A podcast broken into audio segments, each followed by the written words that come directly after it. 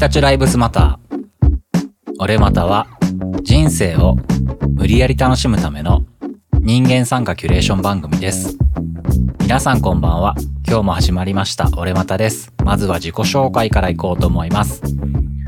宮古内の元シナリオライター庄司です。よろしくお願いします。末端漫画家キーワーです。よろしくお願いします。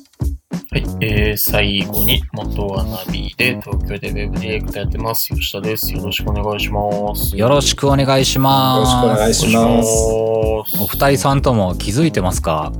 あのね、気づけばね、俺またもね、30回超えたんですよ。そんなにやってんだね。そんなにやってんだなと思って。怖いなぁ。ね怖いね。ね。で、30回を超えて、改めて俺、自分で思ったんだけど、はいはね、この番組のね、人生を無理やり楽しむための人間参加キュレーション番組って何それ？って思ったんだけど。い。自分で出したんじゃん。言い出しっぺだろ。俺たちは分かってないぞ。毎回さ、最近まあ30回もやれば、出だしはちょっと慣れてくるわけじゃん。はいはいはほう最初はさ、なんか書いたの読まないと忘れそうになるのが、最近自然に出るようになってきたんだけど、い。もう素晴らしい。うんよくよく考えると、なんじゃそれって思って、それはもう第1回目か我々は思ってるんだ。そっかじゃそれい。やそうよ。てかね、いろんな人をね、ラジオ見るけどね、うんうん一番わけわかんない。うん、の俺もね、わけがわかんねえ文読んでと思っても。。何の話する番組なんだろうなって改めて思っちゃったんだけど、まあ、人間参加キュレーションですよ、人間参加キュレーション。何それ 改めて言われてる。30回やって、今何それってなってんのやばいね。俺も何それって思ったんだけど、まあなんだろうね。友達に、おしょうさんがいて、同い年なんだけどね、同級生がおしょうさんになって、あの、色即是空ってどういう意味って聞いたことがあって。それでね、そこでね、色即是空ってなんか、いろんな言われ方とか説明のされ方よくするんだけど、俺がね、みんなに言う言い方としては、すげえ簡単に言うよって言われて、大体すべてよしってことでいいじゃんみたいな感じって言われたのね。うんわかる？感感覚わかる？人間参加キュレーション番組ってそんな感じかなって俺はその時思ったのね。大体ヤッシュみたいな。そうそう。全部、すべて、すべて大体よし。まあ、いっか。そう、マイッカで。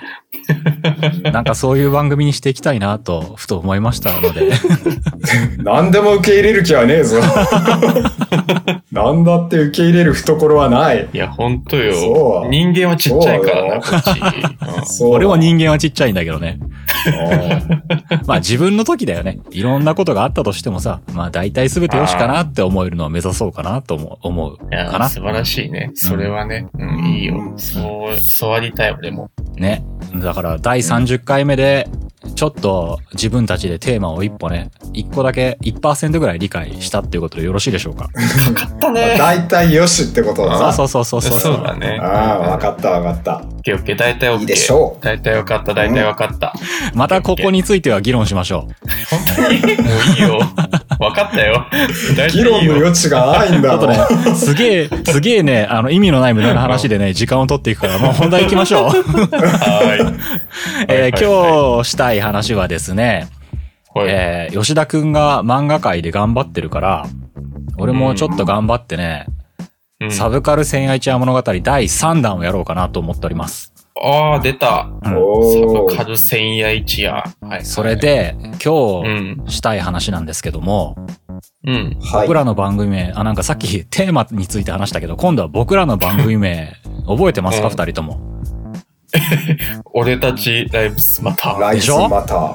めっちゃあの言葉のパクリじゃないですか。まあそうねう。ん。なので、そうだよね、ちょっとね。なので、そろそろ、それやらんといかんなと僕思ったわけですよ。うんなるほど思ったんだね。うん。お前は思ったんだ。思った、俺が思った。そうだな。二人とも思ってねえけどな、多分。うんそっか、と思った。うん。大体まあいっかだからさ。そうだね。大体前からもんそうそうそうそう。いいよ。うんということで、今日は、はい。うんブラックライブスマターっていうものについての一つを話そうかなと思ってます。おはいー、難しい話じゃん。ね。大丈夫？難しいねね。、ブラックライブスマターって、まあ、今、とっても有名になった言葉だとは思うんですけども、まあ、この本当のね、意味って多分、日本で生まれ育って日本の感覚しかわからない僕らには、本当の真の意味とか重さってやっぱ分かんないと思うのね。ううんん。わからんうんうん。やっぱそこって、あの、俺らが想像するよりもやっぱ根深いものってあって、そこを少しでも感じたければ、なんか歴史系のね、ポッドキャストでね、アメリカの歴史を勉強していただけるといいかなとは思うんですけども、そうですね。それが一番今です回ね。、まあ、ブラックライブスマターって言っても、そのままの運動とかそういうただの歴史ではなくて、今回僕が話したいのはですね、まさにこのブラックライブスマターそのものである一つの文化っていうものを話したくてですね、カルチャー側から話すカルチャー側から話そうと思うんですけども、今日は、えー、まあ、サイバーパンクが第1回サブカル戦愛ちゃん物語と来て、ヒッピーと来たわけじゃないですか、その後。うんうんその、ヒッピーのカウンターカルチャームーブメントの裏うん。うでん。生まれ育ったヒップホップというものをやりたいかなと思ってます。ヒップホップ。はい。まあ長らくね、あの僕はまあうんロックがずっと好きだったところからいろんな音楽聴くようになったんだけど、で今はブラックミュージックも大好きなんだけど、まあもともとロックが好きで、それはヒッピーの方々が超ハマったところからどんどん広がっていって、ずっとポピュラーミュージックとしては世界で一番売れてる音楽だったのね。へえ、そうなんだ。だって大体ロックポップスじゃん、聴くのって。あまあまあそうですね。あの街で流れたりヒットチャートとかあるのって。なんだけど、2017年に、ついに世界で一番売れてる音楽は、ロックポップスからヒップホップ R&B になったのね。あ、へえ、そうなんだ。まさにヒップホップって今の時代の音楽でもあるので、ここで取り上げるのはちょうどいいかなと思って今日はヒップホップについて喋ろうと思ってます。おー。おーい。ちなみにヒップホップって、吉田くんとか岩ちゃんってどう？触れ合いとしてはヒップホップと触れてる？ヒップホップと触れてる？聞いてる？普通に。高校生、中高生の頃に、うん。あの、J ラップって流行ったんだよね。そうだね。90年代うんバーンと J ラップが表舞台にも出てた年代だもんね。うんうんうん多分流行る前にもコアな人たちはやってたと思うんだけども、うんうんうんその、80年代ぐらいから。ね、やってたよね。うんで、J ラップって言葉ができたのは多分流行り出してから、ヒットチャートに乗るようになってからなのかなと思うんだけども。うん、だからその辺の浅いやつしかうん。多分わかんないと思うんだよね。うん。うん。流行ってたなっていう曲しかわかんない。吉田くんはどう？僕はあれ、最近あの、アニメ化もしたあの、ヒプノシスマイクってさ、ラップをテーマにした、めちゃくちゃ流行ってるねえっ。とそうそう。あの、コンテンツがあるじゃないですか。うんうんうんあれ、奥さんがすごいハマってて、うんうんうんなんかあの、なんだ？新宿とか池袋とか渋谷っていうなんか街にそれでディビジョンって区分けでなんかラップのチームがいてでなんか実際のそのラッパーとかが、えっと、楽曲提供するみたいなところでなんかそれで久しぶりにこうあの聞いた？音楽を、うんうんうんあのラップをうん。なんか奥さんに聞いてみろって言われて聞いて、ああ、R 指定だとか、うんうんうんうんああ、これフリースタイル男女って、あのなんかラップの深夜番組とか昔ちょっと見てたんで、うんうんうんそうそうそう、ああの辺出てた人たちがやってるんだなへえ、ぐらい。うん。結構ね、そうだね。本物のラップの人たちが楽曲提供したりとかしてるよね。そうなんですよね。ううんんうん。でもね、そんぐらいですね。なんか積極的に聞くとかはなくって、うんうんなんか、ほんと大昔エミネム聞いてたけど、エミネムはラップなんだ、あああ、バリバリラップでしょ。あの、エミネムは多分、あのーまあ、白人ラッパーがいなかったとは言わないんだけど、多分一番世界で認められた白人ラッパーが生まれたっていうのが多分エミネムじゃないかな。あ、そうなんだ。ずっとやっぱ黒人文化だったものが白人がガチでやってガチで評価されてガチで売れまくったっていうのは多分エミネムが一番最初にめちゃくちゃ売れた人なんじゃないかなと思うよ。うんあ、そうなんだ。うん。んうん、だからね、僕の理解度とかね、うんそんな程度ですね、ラップに関して言うと。ああ、なるほど。うんまあ、うんラップっていうものに関して、それこそ2017年世界で一番売れる音楽になって、うん。そうやって、もともと黒人文化だったヒップホップが白人のめちゃくちゃ売れる人が出てきて、で、さらには日本のオタクコンテンツにも、そのヒップホップを題材にしたようなものが出てきてってすごいね、進化なんだけど、うんこのヒップホップの歴史を今日は話そうかなと思うんですけども、うんうんはい。その前にね、俺がヒップホップにどう触れてきたかっていうことを、ここで話しときたいんですけども、今ね、めちゃくちゃなんか分かってる風な感じで俺喋ってるでしょ？そうですね。詳しいでございみたいな感じだけど。詳しいかもしれないっぽいオーラ出してるでしょ？でもね、実は俺もね、ヒップホップに触れたのってね、だいぶ後なのね。へえ、そうなんだ。あまあ、ロック少年だったんだもんね。そう、ロック少年で、それこそ、うん岩ちゃんって結構ね、それこそあのーキングギドラとか聞いてたしね、90年代。そう流行ってた時ね、ブッダブランドとか。そういう80年代後半ぐらいから90年代になるのかな。そういう日本の J ラップっていうのを牽引した人たちが、その最先端であるヒップホップっていうものを日本ですごくあの進化させて日本に広めようっていうすごい頑張ってた時期があったと思うんだけど、実はね、俺その、だから90年代、自分が、そあの、10代だった頃って、もう本当にロックが好きな少年だったから、うんうん。ヒップホップってね、あんま好きじゃなかったのね。正直言って。うん。で、むしろ、あの、それ、その時にね、それこそ b ボーイみたいな格好とかめちゃくちゃ流行ったんだけど、b ボーイみたいな人が出てきて、ヒップホップみたいな人が出てきたんだけど、なんかね、そことはね、まあ、仲いい友達がそういう格好してたんだったら仲良かったんだけど、全体的にはロック少年的にはね、ちょっと違和感のあるものが出てきたなって感じだったの。それも、さらになんか口を売りにして、口が武器な奴らのくせに、あいつらすぐ殴るでしょ。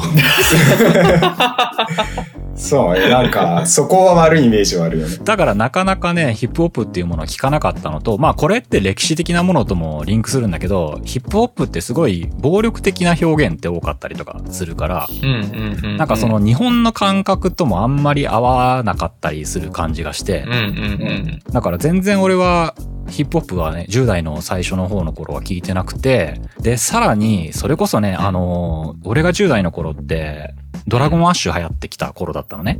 ああ、その時代だ。なるほど。そうだねで、ドラゴンアッシュ、ミクスチャーロックとか出てきて、で、ドラゴンアッシュ俺やっぱ初期の頃とかすごい好きで、うん。うんうんうん。あの頃のね、初期ってね、結構ちょっと繊細な感じのロックやってたりとかしたのね。そうっすね。そうっすね。う僕、ドラゴンアッシュ好きだから、その。俺もそんな初期のドラゴンアッシュめちゃくちゃ好きで聴いててあ、で、天使のロック。天使のロックとか聞いてて好きだったんだけど、まあメジャーに上がってきて、もっとファンになって、で CD もね、新しいのがどんどん出て、ファンだった時に、うんうん。そんなロック大好き、ロックなドラゴンアッシュが大好きだった俺に衝撃的なことがあって、お急にドラゴンアッシュがね、I love hip hop って言い出したのね。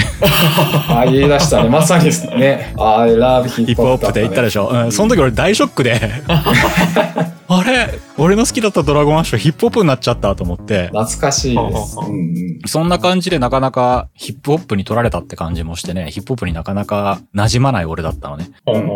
なんだけど、まあ、だんだんだんだんいろんな人が出てきて、うん聞くようになってって言っても、まあ、ガチで聞いてたわけじゃないんだけど。まあ、嫌いじゃなくなってきてっていうのと、さらにやっぱ、だんだんね、ロックからブラックミュージック好きになってきて、うんで、どっちかというとね、あの、リズムが強い音楽が好きになってきたのね。うんうム主体の音楽が。うん、だから、だんだん自然と好きになっていって、で、特にあの、ラップっていうものもリズムとして捉えたら、めちゃくちゃ、あの、良さが分かってきてって、今に至るわけなんだけど。そんなヒップホップが生まれた時っていうのがどういうものだったかっていうのを俺、まあその聞き出した時は全然知らなかったんだけどね。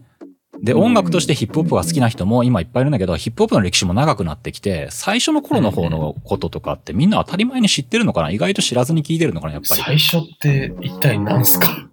歴史的なこと？そうそう。もう、こうなったら、でもヒップホップを話し出すんだったら、やっぱ最初から話さなきゃダメだなと思ったので。今日は、えー1960年代の終わりからヒップホップが誕生して、それが形になるまで、まさにヒップホップの神話を話そうかなと思ってます。おー、これは長くなるね、またね。あの、まあ、うん一回じゃ終わんないね。今日途中までになるだろうね。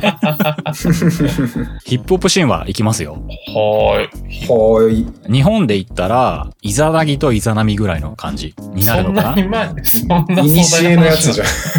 俺の中のイメージは、うんその歴史が始まる前の神々の共演の時代に感覚としてはもうなっちゃうのかなっていう時代のことを話そうと思います。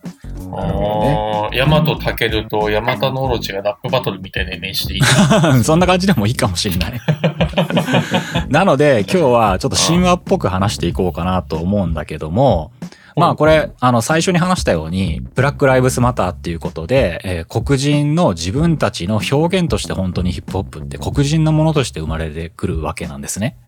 で、そこには、その裏には、その社会背景であるとか、そういう状況であるとかっていうと、めちゃくちゃ重くて、僕ら日本人で日本に住んでる日本人には、まあ、海外に住めば日本人としてもやっぱその差別とかいろいろなものって腹で感じることあるのかもしれないけど、日本で暮らして日本に育った僕らには分かんないところはあると思うぐらいやっぱ重いことでもあったりする背景があるんだけど、今回はあえて、あの、なんか重々しく語るのはやめて、神話っぽくかっこよく語ろうかなと思います。聞きやすいね、それな。かっこいい、かっこいいものヒップホップっていうテーマでいこうかなと思います。うんうん。始めるのもね、なんかちょっと緊張してきたけど、そろそろ始めてもいいでしょうか。なんか、緊張してるのすごい伝わってるよさっきから。ね、序盤長くしちゃったからもう始めようと思います。では行きます。おははいいはい。えーまず序章として今回話したいことは、もう1920年代に遡ります。そんな遡るの？うん、遡って、まあサクッと遡るんだけど、1920年代にね、ニューヨークのね、都市事業計画っていうのが始まったわけですよ。おアメリカ、ニューヨークで。うん、まず背景を話すわ。で、ニューヨークのマンハッタンを富の中心にしようっていう動きがあって、都市計画として。うんうんで、そこの中心部からアフリカンアメリカンとかプエルトリカンとかユダヤ系を追い出して、で、その周りに追いやっちゃったのね。うん。白人が中央に行ってっていう。うんうんうん。なんだなんだ。で、その頃、住宅ブームで、その出て行った人たちの、えー受け入れ先として、サウスブロンクスとかブルックリンっていうところに引っ越しをさせていったわけですよ。うんうんで、そこら辺の街が住宅地としていろんな人が住むようになってくるわけね。もちろんまあ白人もなんだけどね。うんうん。なんだけど、それでマンハッタンを富の中心にしようっていう計画がどんどん進んでいって、うんマンハッタンには綺麗なものを置いて、その周りに中流から下の人を追いやるみたいな感じで、あの、世の中が動いていった時に、えーそこから今度はマンハッタンに高速道路を作るっていう計画が生まれたわけね。うんうんうんで、どんどん高速道路が作られていって、で、そうなるとどうなるかっていうと、まあ、先に言っとくと、このヒップホップっていうのが誕生したのは、サウスブロンクスっていうところで誕生しました。うん。追いやられた人たちの。追いやられた人たちが住んでた頃ね。それで、その中で、マンハッタンにつながる高速道路がどんどんつながっていくときに、そのサウスブロンクス地区って、まあ追いやられた人たちで賑わってた、う住宅地がいっぱいあって賑わってたっていう街があったんだけど、そこも壊されて、ど真ん中に道が通されるみたいな工事ができちゃったのね。始まっちゃったのね。ほう。んコンクリートの土台とか工事中な瓦礫の山みたいになっちゃって、そうやってせっかく住宅地ができて、いろいろまあそういうコミュニティができてたのに、そこもぶっ壊されちゃって、で、その中から中流以上の人はどんどんそこから逃げていったのね、仕事もなくなってくるから。で、逃げていって、で、瓦礫の山の工事中現場になったところで、どんどん仕事もなくなっていって、ちょっとそこから離れる人はどんどん離れていった結果、一番最下層の人たちがそこに残っちゃったわけなるほどね。うんううんん。うんうんで、それは、まあ、どっちかというと、あの、アフリカンアメリカンの人が多かったりとか、うんそれとかラテン系の人が多かったりとかっていう状況になっちゃうわけね。で、そんな貧困な状況がサウスブロンクスっていう地区に生まれちゃった。それは1920年代から、まあ、ずっとそのヒップホップが生まれる60年代後半までずっと、うん。なんで長い時間をかけて悪い方へ悪い方へ行っちゃったわけね。サウスブロンクスがやっぱ大幅に被害を受けたっていうかなんちゅうか。うん。まあ、わかりやすく、他のとこも、そういう人が集まっちゃうところになったのね。うん。な何箇所かに散らばったわけじゃなうい。ん。何箇所かに散らばったんだけど、サウスブロンクスが、まあ、目に見えて一番悪い場所にはなっちゃった。ああ、なるほど。うん。で、そんな中で、そういう都市計画が進んでいって、60年代が終わって、70年代が入ったぐらいになったのかな。うんはい。その頃になったら、60年代って言ったらね、ヒッピーカルチャーがめちゃめちゃ流行ってた頃なんだけど、あれはまあ白人文化だったのね、基本的には。うんそうじゃなくて、これはその裏であった黒人文化っていう、また裏側の歴史でもあるんだけどね。だからまた別物として聞いていただきたいんですけども、そうやって70年代付近になってくると、公民権運動で盛り上がったキング牧師もマルコム X っていう人も、まあ二人とも暗殺されちゃっていなくなっちゃってたのね。うんそれで黒人の人たちが持ってたその前向きな希望とか、そういう自分たちの人権をっていう運動も消え去って、さらに20年代からずっと続いたその都市計画で、最悪の地区になってたサウスブロンクスって夢も希望もない上に仕事もないっていう最悪の状況になってたのね。ああ、なるほどね。うん。そうすると、まあ、最悪の状況になるとどうなるかっていうと、ギャングがいっぱいはびこるわけじゃない。うんそれで、60年代後半から、サウスブロンクスって結局人がどんどん逃げていったから、治安が悪くなっていって、ギャングいっぱいうろついてたんだけど、その中でも白人のギャングっていうのは、どんどんいなくなっていったのね。そんな中で、白人ギャングに対抗する勢力もどんどん多くなってきて、で、黒人のギャングだとか、いろんなラテン系だとかっていうのが、半分自衛だよね。ギャングって言ってもなんか、イメージ的にね、本当に自分たちを守るための暴力組織っとかって考えた方がいいのかな？自衛組織って。で、そういうのが多くなってきたんだけど、まあさっき話したように、黒人の希望っていうものもだんだん、ね、希望の象徴だった人も死んじゃって、で、ただ貧困だけが残った状況になると、まあだんだん自衛のためになってた人が、ただの不良になっていくわけね。で、どうなるかっていうと、もちん。ろん、まあよくあるパターンって言っちゃ悪いのかもしれないけど、ドラッグが横行したりとか、うんまあ窃盗がめちゃめちゃあったりとか、うんまあ暴力があったりとか、あとは、まあめちゃくちゃ放火が増えるのね。放火。うん。でこの放火っていうのがめちゃめちゃ本当にすごいなこの感覚すごいなと思うんだけど仕事がないと。仕事がないんであのみんな放火するようになるんだけどなんで？なんで？ってあすぐ、思うでしょ？すぐそこに繋がる。なんでなんですぐそこに繋がるかってはいいうはい。はとこれ一つ理由があってうん。とにかくこの頃の失業率って60%ぐらい失業率だったのね。すごい。それでまともに。に働くよりかはうん。めちゃくちゃ悪徳な大家がうん。そこら辺のゴロつきに自分の物件を放火してもらうことを依頼するのね。ああ、なるほど。そうすると保険金で仕事するより儲かるの。なるほどね。それで、そのゴロつきも下手に仕事するより依頼されて放火した方が儲かるような状態になっちゃうのね。いやー、悪循環。ううん。だから、そういう、なんなんかね、この1973年から1977年の間に、サウスブロンクスでは3万件の放火があったらしくて。とんでもないね。3万件。で、1975年のある日には、3時間で40件の放火があったらしいのね。ちっちゃい地区だよ。なんだって。で、そんな最悪の時代に突入してると、70年代。うんサウスブロンクスは。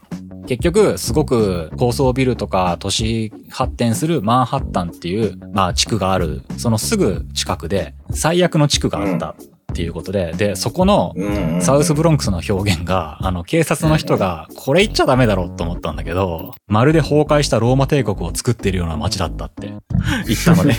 もう、最悪でしょ？それで、あの、ある人はこう言ってて、ある政治家かな？うんうん。あの、このままではサウスブロンクスには装甲車で行かなければならないなんて SF のようなことが起こるかもしれないとさえ言われてた。うんうんすうん ごいね。うんそんな最悪になった街、サウスブロンクスでヒップホップは誕生すると。うーん。とにかく失業率と最悪の状況っていう中でヒップホップが誕生したわけね。うん。こっから神話が始まります。最悪な状態からそね。こから始まるのね。そっから始まる。うんと、ここまで、えーヒップホップが誕生するまでの土台の話からしてみたんだけど、全くヒップホップを知らないところから聞いた吉田くんとゆあちゃん、なんとなく想像できた、うーん。一応、世界観というか、時代背景を分かった感じはある。ある。うん。多分。うんうんうんうん。そうだね。言ってる話はわかるけどって感じだ。うん、そうそうそうそう。うん。でもその状態からだんだんな早口音楽が出てくるのかっていうのは全然想像がつかないね。簡単に言うと、まあ、世界観説明だけで言うと、まあ、時はまさに世紀末みたいな感じだったんだよね。ストレスめっちゃ溜まってんでっていうそうそう状そうそう態なわけでね。大阪人で再生されちゃう。も追い出したやつがね、分裂したとかいうことをいじってきてるわけだもんね、ローマ帝国。うんそうそうそうそう。お前らが割ったんじゃんみたいな話だよね。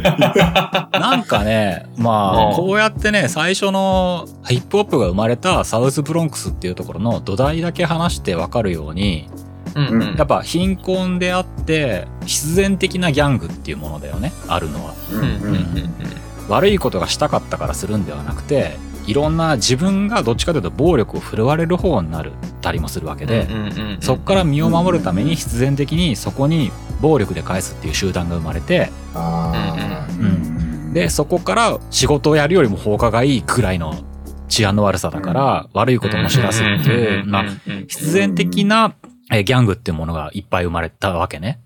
うんうんうんうんだからここから想像できる、まあ、この後ちょっと話していこうとは思うんだけど、ラップってさ、暴力的だったりとか、ちょっと俺は悪だぜとか、ね、俺はタフガイだぜみたいなノリが、最近は違うのも出てきたけど、やっぱイメージとしてあるわけじゃない？うんそれって歴史から紐解いていくと、やっぱり必然的なものとしてはあったなっていうのが俺、ここで分かって、そこでちょっと印象が変わったかなって、なんか悪が悪ぶってるみたいなね、印象うん。がやっぱ知らない頃ってあったわけなんだけど、うん。うん。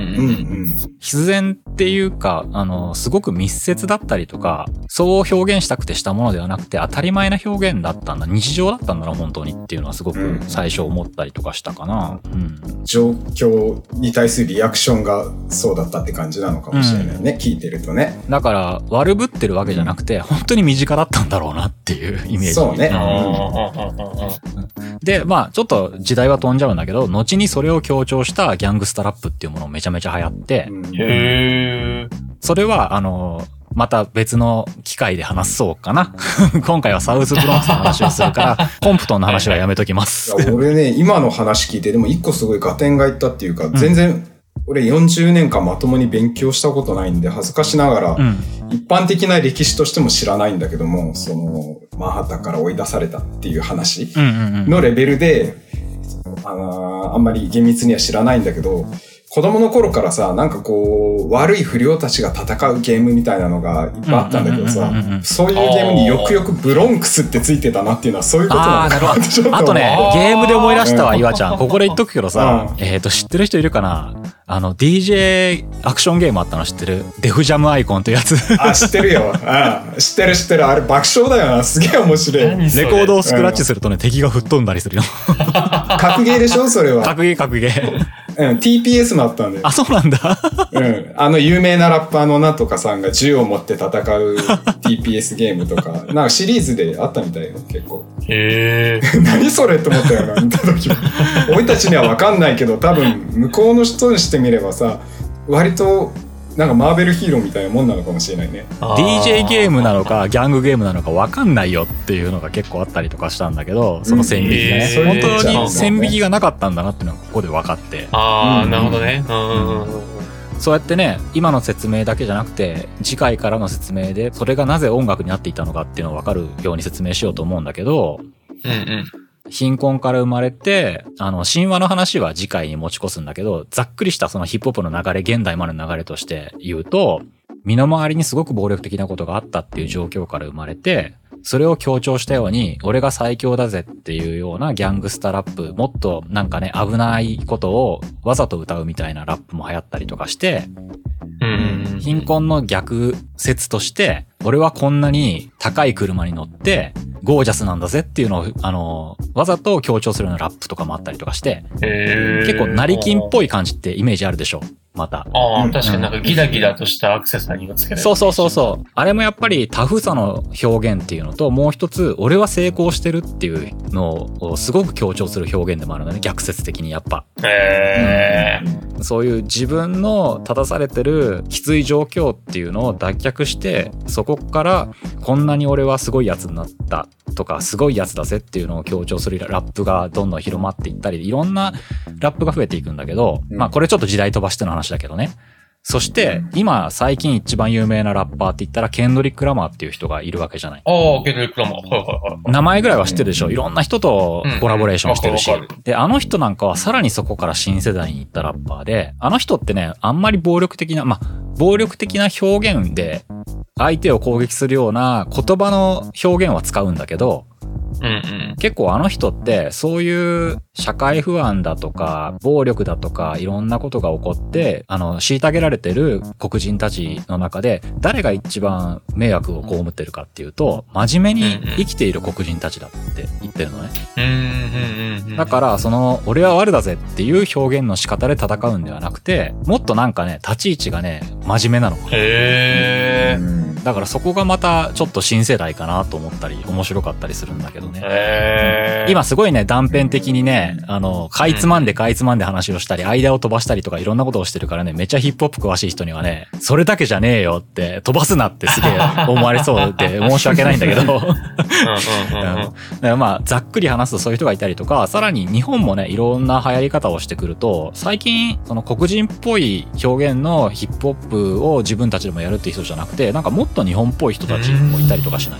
えっとね、俺名前わかんない、あの、聞いてちゃんと覚えてないんだけど、俺もそこまでめちゃくちゃヒップホップばっかり聞くわけではないから、うんうんなんかね、日本のね、ラップなんだけど、中でね、表現してることとかね、内容とかがね、日本のなんかね、昔の文豪みたいなイメージだったりとか。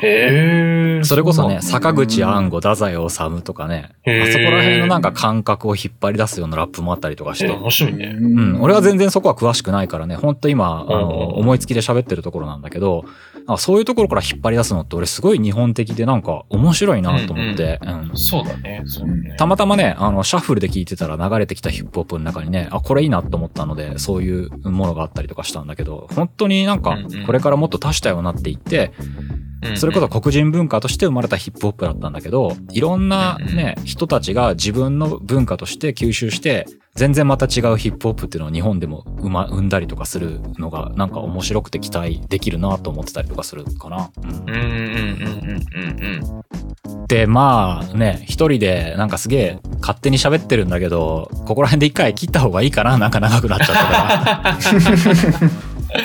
そうですね。う。うんん。吉田くんと岩ちゃんが今回は本当に聞く方になっちゃっててね、ちょっと寂しいんだけどね。わかんないんだよな、本当にな。知らなすぎるる。そうそうそう。知らなすぎるんだ。じゃあ、ここから、ちょっと今、あの、時代背景だったから、結構重たい話っぽく聞こえちゃったんだけど、もっと次回からはね、ヒーローものっぽく話して、あの、このヒップホップの誕生を祝おうかなと思いますので、よろしいでしょうか、二人とも。うん。はい。おーい。なので、今日は真面目な回にもなっちゃったかもしれないんだけど、ヒップホップが生まれるまでの背景ということで、えーまず第1話というのをやってみました。次回からはそこからヒップホップを生んだとされる3人の神様の話をしようと思いますので、お楽しみに。楽しみにしてます。はい勉強させてください。はい。おーい。では今日の、えーまとめはどっちに振ろうかなどっちがする？